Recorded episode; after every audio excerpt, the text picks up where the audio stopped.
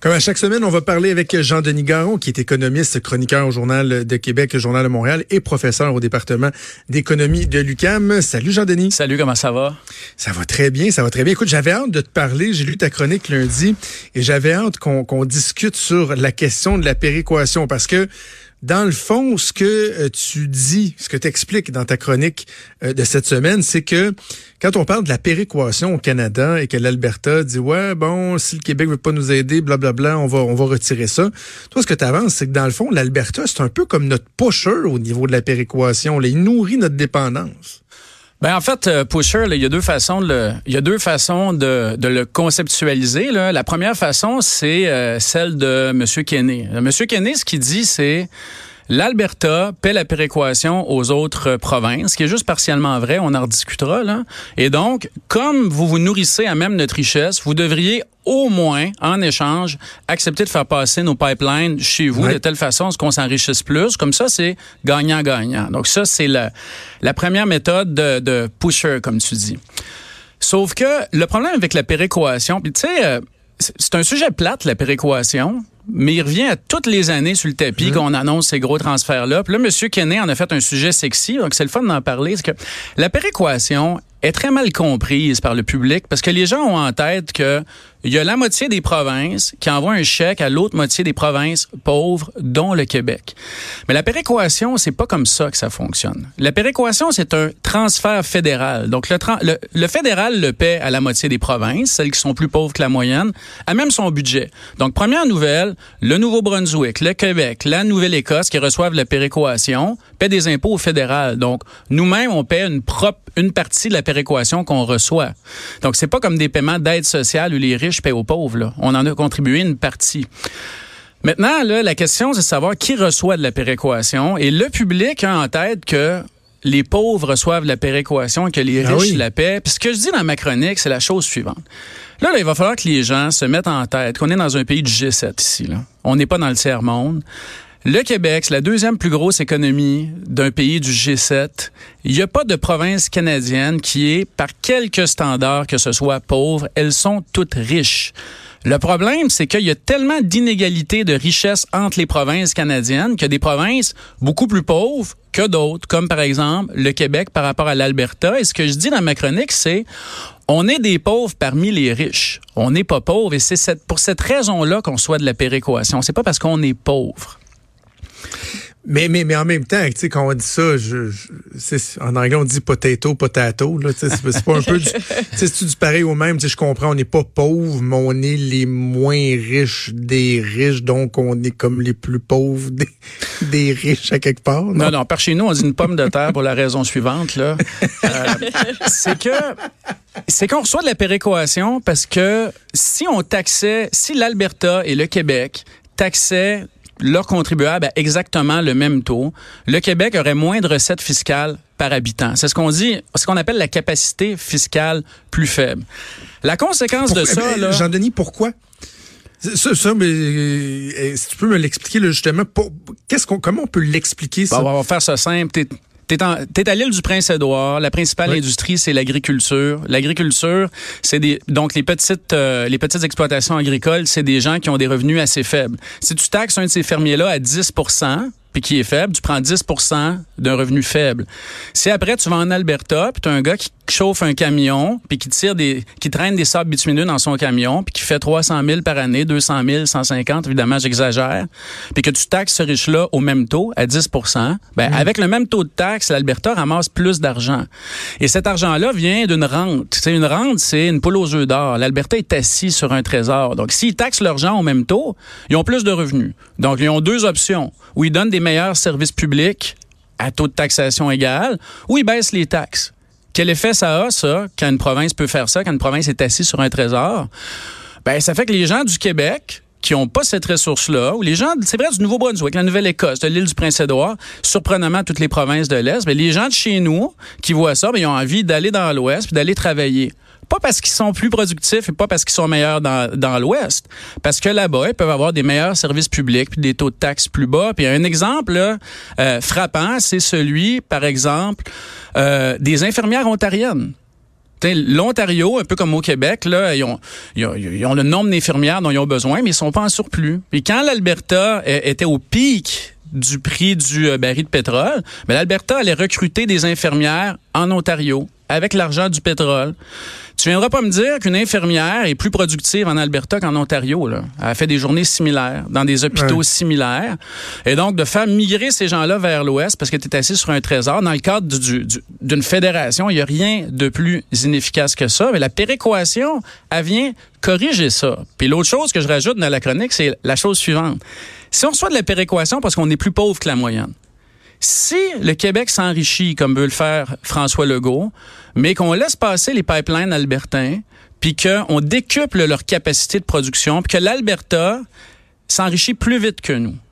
Notre écart avec la moyenne canadienne va se creuser, puis malgré le fait qu'on fasse des efforts, qu'on se développe, qu'on investisse en éducation, qu'on attire des investisseurs, l'écart va se creuser, puis on va devenir encore plus dépendant. Et donc, de laisser passer le pétrole d'une province canadienne qui a les ressources pétrolières les troisièmes plus importantes au monde après le Venezuela et l'Arabie saoudite, de laisser passer leur pipeline, de décupler leur, leur capacité de production, c'est comme de dire, laissez l'Alberta s'enrichir, laissez Usain Bolt en avant du peloton, puis laissez-nous traîner par rapport à la moyenne. Puis dans 20 ans, on regardera bien à quel point on va être dépendant de la péréquation. Ça va être encore pire qu'aujourd'hui. C'est ça que mais, mais, mais, mais, OK, je comprends bien, je te suis. Mais est-ce que ça veut dire qu'il faudrait freiner la prospérité des uns pour contrer la dépendance des autres? Parce que tu sais, ton raisonnement, il, est très bien euh, expliqué sur le fait que, bon, ça peut augmenter notre dépendance à la péréquation, mais en même temps, il contribue à la prospérité du pays en entier. Donc, est-ce que vraiment c'est une, raison suffisante de dire, bien, on ne devrait pas laisser passer des pipelines parce que ils vont s'enrichir davantage, donc nous, on va être davantage euh, dépendant? Ben, ce que je dis dans le journal, d'abord, c'est que l'objectif de Kenney, c'est ça, c'est de s'enrichir et nous rendre plus dépendants pour améliorer son pouvoir de négociation dans le Canada. Maintenant, ce que tu, la question que tu poses, c'est une question ouverte. Moi, je pense que ça prend un équilibre. Mm. Euh, est-ce qu'il faut tout permettre à l'Alberta? Est-ce qu'il faut, par exemple, que la Colombie-Britannique, que le Québec, que toutes les autres provinces euh, mettent, par exemple, à risque leur environnement juste parce que l'Alberta euh, a des ressources pétrolières disproportionnées? C'est pas clair. J'ai pas dit qu'il fallait fermer les robinets en Alberta. J'ai dit que euh, ça allait augmenter notre dépendance si on les laisse multiplier leur production par 3, 4, 5, 6, 7 et que c'est pas nécessairement bon pour le fédéralisme. À l'extrême, pourquoi on n'envoie pas les 35 millions de, les 35 millions de Canadiens en Alberta? inspireret til. On, s'entend, évidemment, là, c'est une figure de style, mais on s'entend que c'est pas une bonne chose pour la province, euh, pour le pays. Maintenant, de fermer les robinets de l'Alberta, c'est pas une bonne chose non plus. Tu sais, moi, je pense que ça prend un équilibre. Un équilibre. Mais de dire que parce qu'une province a des ressources pétrolières, euh, les autres provinces qui n'en ont pas, sous couvert qu'ils reçoivent la péréquation, qui en passant améliore l'efficacité du fédéralisme, comme j'ai dit tantôt, de dire que nous, on a une obligation morale de tout laisser passer parce qu'on soit des transferts fédéraux, euh, c'est de la démagogie épouvantable. Et le premier ministre de l'Alberta est capable de vendre cette idée-là parce qu'il mise sur le fait que les Canadiens ne comprennent pas comment la péréquation fonctionne. Quand tu euh, parles du fait que bon notre recette fiscale n'est pas la même qu'en Alberta, puis bon tu, tu donnais l'exemple des agriculteurs au Nouveau-Brunswick, à l'île du Prince-Édouard versus euh, les personnes qui travaillent dans les sables bitumineux en, en Alberta. Euh, la position du Québec là-dedans, est-ce qu'elle est une position qui est euh, comment je dirais ça, normal, en ce sens que quand on regarde l'étendue de notre territoire, euh, nos richesses, qu'on est capable de faire avec le développement euh, de, de, de, de l'hydroélectricité, les ressources minières qu'on peut avoir, mais que dans certains cas, on décide de pas exploiter, est-ce que le Québec est pris dans cette position-là autant que, mettons, l'île du Prince-Édouard le serait, que tu dis, ouais, c'est une petite province, ils n'ont pas grand-chose à faire à part l'agriculture. C'est-tu normal qu'on soit dans cette position-là? Bon, il y a plusieurs choses là-dessus. D'abord, si tu me permets un commentaire éditorial, là, quand l'Alberta nous dit exploitez vos gaz de schiste, vous allez vous enrichir, là, il, encore une fois, il mise sur le fait que les Québécois ne comprennent pas l'étendue des ressources pétrolières de l'Alberta. On parle là, on parle du concurrent de l'Arabie Saoudite. Hein. On parle pas d'une coupe de gisement de gaz dans le Bas-Saint-Laurent. Donc, on n'est pas capable d'atteindre le, niveau de l'Alberta. Maintenant, quand tu regardes la capacité fiscale, mettons là que tu pars de l'exemple euh, théorique, où toutes les provinces t'accèdent monde au même taux.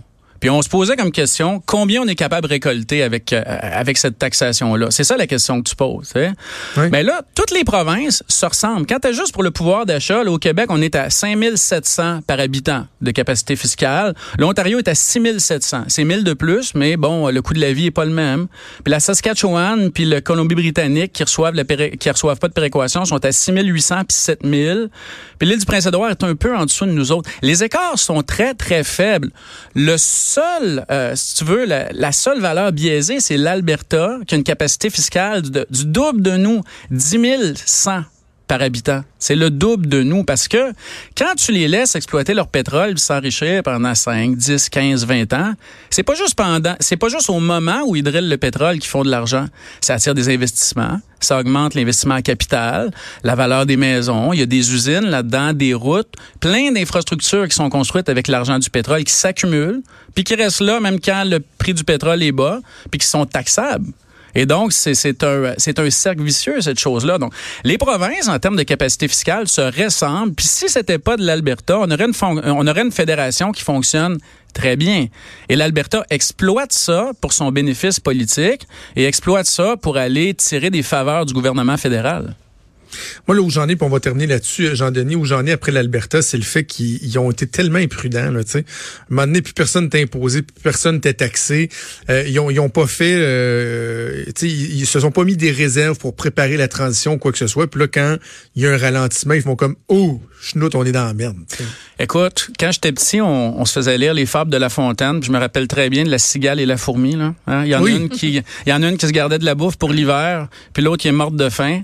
J'espère y a quelqu'un qui nous écoute aujourd'hui qui va aller acheter ce livre-là à, la librairie, qui va l'emballer, puis qui va l'envoyer au premier ministre de l'Alberta. Parfait. Tu pourrais le faire. Je vais y penser. Je vais y penser, mais je suis pas sûr que je veux pas. s'il va te revenir. Je suis pas sûr que je veux dépenser de l'argent pour lui. Jean-Denis, c'est un plaisir. On se reparle la semaine prochaine. Salut Jean-Denis Garon, qui est chroniqueur économique au Journal de Québec, Journal de Montréal, également professeur au département des sciences économiques de l'UQAM. Vous écoutez Franchement dit. Avenir sur Cube Radio. Cube Radio. Dès 12, on n'est pas obligé d'être d'accord avec Sophie Durocher. Cube Radio. Cube Radio. Autrement dit. Et maintenant, autrement écouté.